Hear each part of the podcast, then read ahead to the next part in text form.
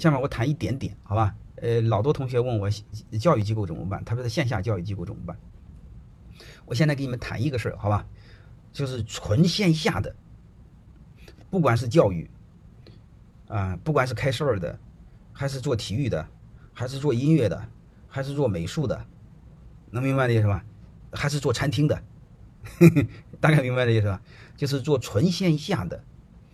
根据刚才我这个，我给你们做环境的分析，你们把那个搞明白，你们基本上知道你们该去哪儿了。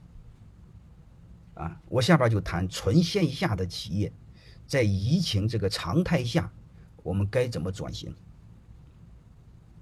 因为刚才我根据那个宏观环境做的个分析，我做了一个什么分析呢？就写了就说了一个关键一句话：这个疫情会持续一段时间，有可能一年，有可能两年，也有可能三年。好吧，如果在这种情况下，它会是一个常态。这种常态情况下，你会发现我们公共的活动全部受限，就是商场啊、饭店呐、娱乐场啊、电影院啊，几乎全部受限。我们所有人都要回到私人空间。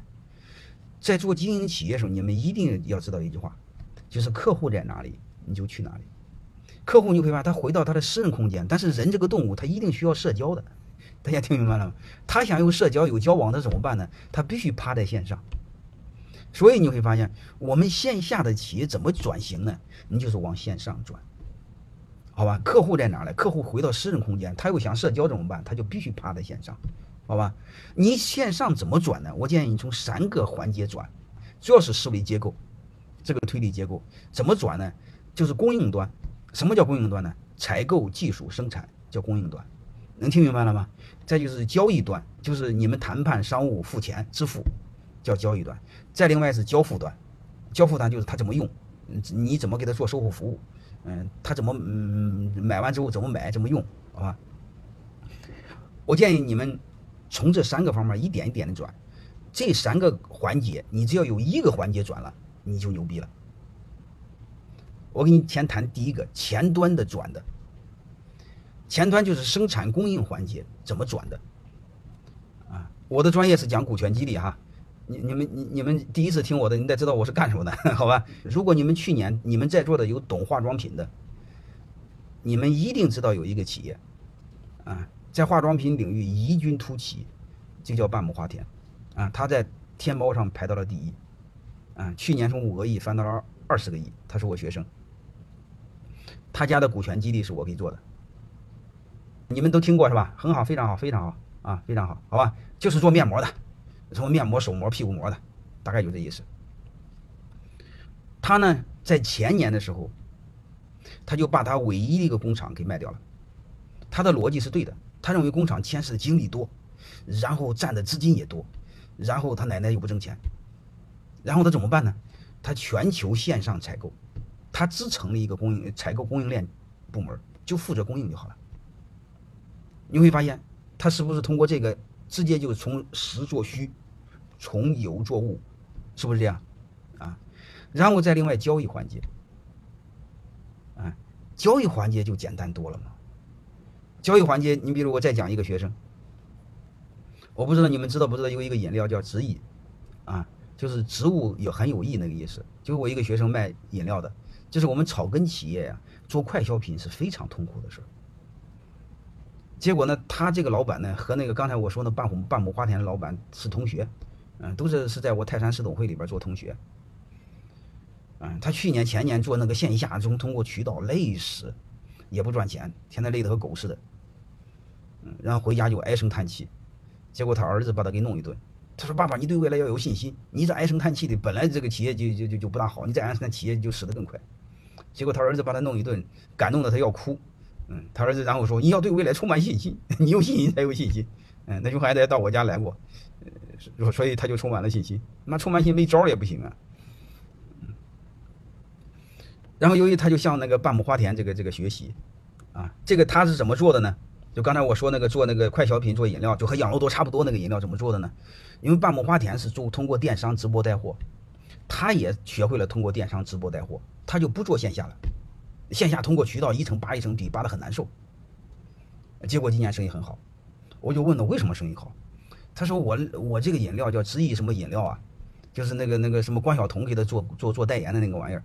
他说我这个提高免疫力，这个新冠肺炎不是，哎，这个怕免疫力高吗？哎，免疫力好了不就抵抗住了吗？哎，通过这个就卖得很好。你会发现他是通过交易线上转线上转型，其他的购就更不用说。你比如泰山管理学院，你会发现它是攻击端讲课，老师线上交易线上支付，你们上课包括今天你们听课是不是线上？好吧，尽可能全部转到线上。啊，就是我们线下的，你尽可能想办法转到线上。啊，你你们不要找借口，好吧？有时候你们找借口不不不不好。你比如上次那个那个，呃，我这个抖音直播的时候，刚才现在就在讲讲你们对你们培训机构的建议啊，怎么还没概念呢？上次有一个伙计说我是做体育培训的怎么办？哎，很多事你们一定要把它的本质看透，你就知道怎么转。我问你，体育健体育锻炼的本质是什么？我们去健身房。的本质是什么？我们找私教的本质是什么？克服自己的惰性，是吧？健身房本身不重要，他找一个环境，找一个人约束住他，然后让他养成锻炼的习惯重要。你会发现这玩意儿和线下和线上有区别吗？是这回事吧？你比如说你用一个手机打开镜头，你同时可以辅导十个人健身，就每天跑步，然后提前你给他定个遥控闹钟，叫他起来跑步，每天陪他跑步。然后拿个杆子，前面举个手机开始跑，不就这么简单吗？你不就陪他就行了？那很要要钱很多的私教不就干这玩意儿吗？不就陪跑吗？和遛狗有什么区别？是吧？所以我们发现，你看通过这个，你看不管是书法呀，是音乐呀，音乐特别是孩子学习音乐、美术、艺术，你会发现它本质是要的是陪伴。家长对孩子学习这玩意儿，哪有几个是让他成为音乐家、什么画家呢？对吧？就让第一让孩子开心，第二多少有的爱好。嗯，好坏其实不重要啊，安全是第一的，啊，开心是第二的。学好坏不重要，因为家长本身也糊涂蛋，都不懂。我五音根本都不全，我儿子学什么音乐，我一窍不通，是不是？所以你们把本质看透，你就知道了，没什么东西嘛。现在这个视频技术，这个这个这这么发达，你你你们其实跟那摄像头一装，整个电视都可以全屏，把那个那个界面用电视展示，你说和现场有什么区别？是不是这样？啊，好吧，这个线下我就先讲到这儿。我不知道这个你们还需要我讲讲什么？线下这一块儿，好吧？你不管是做装修的，呃，做汽车美容的，你们都是可以转的。你比如那些可以交易端是可以线上的，是吧？然后提前做预约，这样的话是不是减少了这个见面的接触的机会啊？你比如我再讲一个饭店，济南，你们济南同学一定会知道有一个饭店叫济南顶好餐饮集团，他家线上转型也成功。他家怎么转的？你要知道，这个线上这个开饭店是很痛苦、很痛苦的，就是包括你们开火锅，包括海底捞，你放心好了，他开业即便是做满，他也是亏的。为什么？他要求之间再隔一米，能明白这个什么？这玩意儿是不行的。啊，他的人挨人，他才能赚到钱，隔一米做满，他也赚不着钱。我不知道你们在座有当饭店老板的没？你一看就知道了，你根本赚不着钱。一个饭店老板说开业是亏一千，不开业亏八百。基本上这样，所以那不不行的。然后我是这家公这家饭店的董事，然后他转型，我认为是基本成功。他怎么做呢？就外卖。你说外卖我也可以做，人人家外卖和你外卖不一样。嗯，他做的物接触外卖，我不知道大家能听明白什么意思？嗯，他就是把外卖和快递结合在一起。快递是不接触的，快递是放在你家小区门口那个盒子里边，能明白了吗？然后你弄个什么密码再把它取出去，他是这么送快递送外卖的。他就是每个小区门口弄一个外卖盒子，然后他提前给放进去，然后里边是保温的，然后你再拿个密码拿走，能听明白这意思了吗？这不就是转型成功了吗？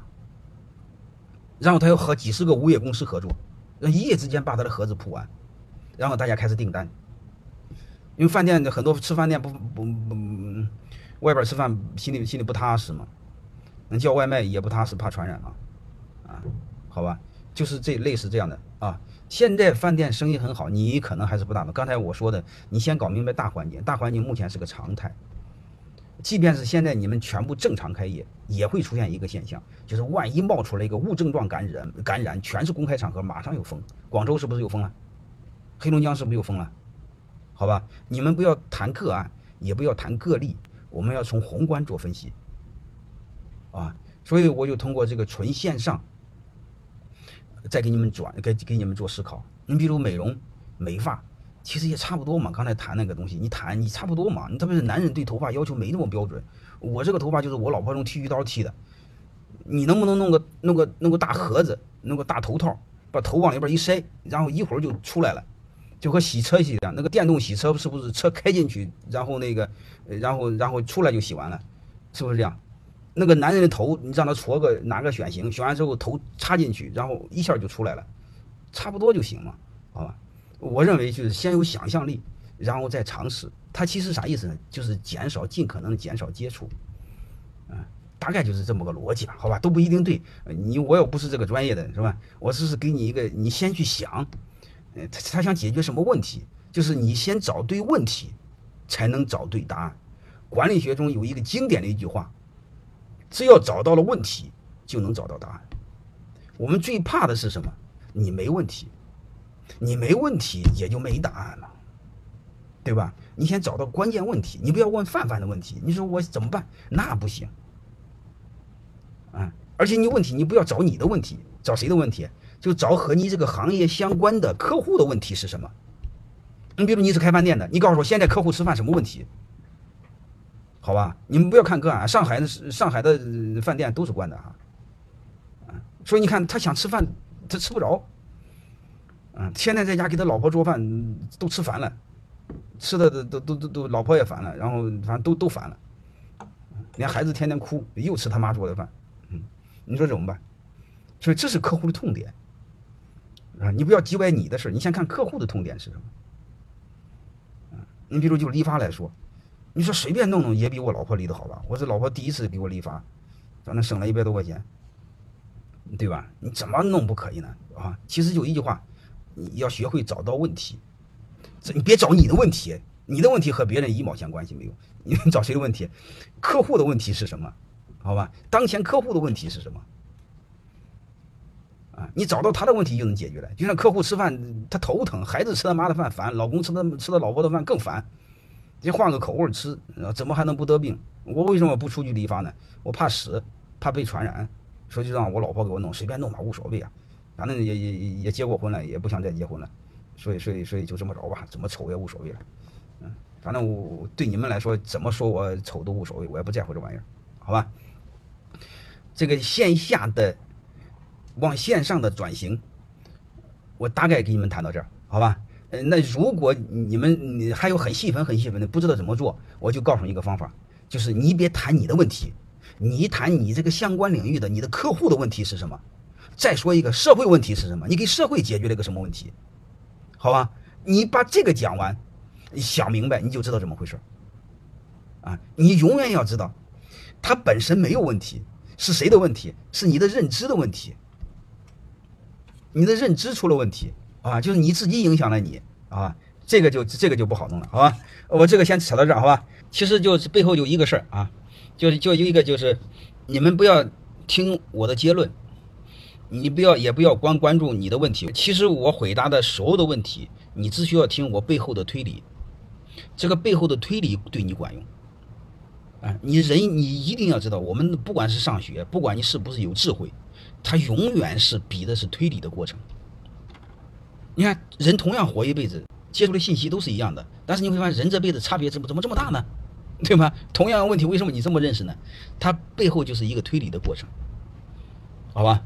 啊，但是我更想说一句话，你会发现，越懒的人，越笨的人，他越不喜欢推理，啊，而且这种越懒越笨的人，他越喜欢穷叽歪，他就本能的穷叽歪，啊，我更希望我们对陌生的任何陌生人有一个好奇感，你会发现，小孩看见什么东西他都不反对，他。